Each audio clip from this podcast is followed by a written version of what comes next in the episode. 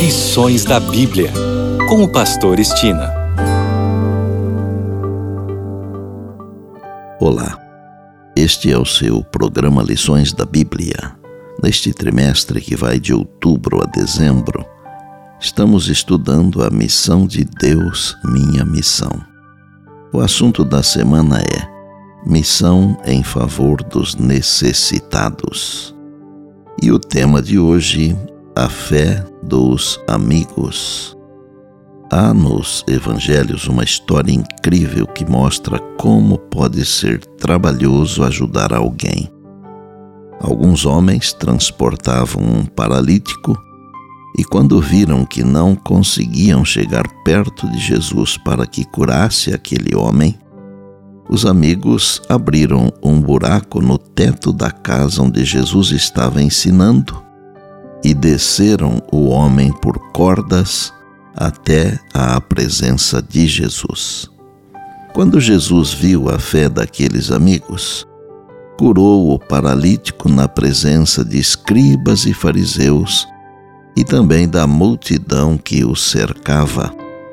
Ao levar o amigo a Jesus, aqueles homens assumiram a responsabilidade de cuidar dele. Deus nos chama para ser como os amigos daquele homem, conduzindo necessitados a Jesus. Esse trabalho requer fé, ação, paciência e disposição para agir de modo incomum, se necessário. Eles foram a Jesus, mas havia barreiras não podiam levar o amigo desamparado ao Mestre pelos meios tradicionais, mas não desistiram.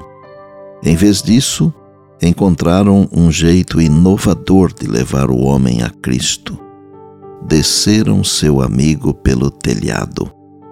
No entanto, Jesus aprovou o que fizeram conforme Lucas capítulo 5, verso 20.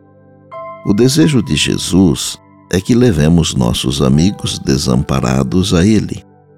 A Bíblia se refere a Jesus como grande médico que anseia perdoar e curar aqueles que estão sofrendo, seja quem for. O próprio Jesus demonstra como ajudar os desamparados e nos chama a fazer o mesmo.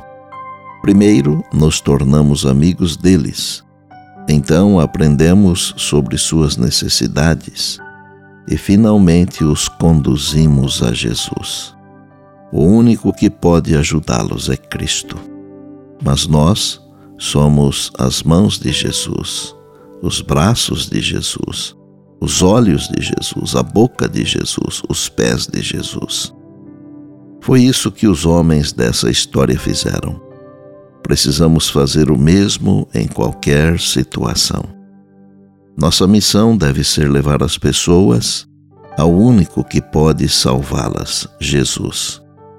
Deus avalia o ser humano não pelas circunstâncias de seu nascimento, nem por sua posição ou riqueza, nem por suas vantagens em termos educacionais, mas pelo preço pago por sua redenção por mais deformado que tenha sido seu caráter.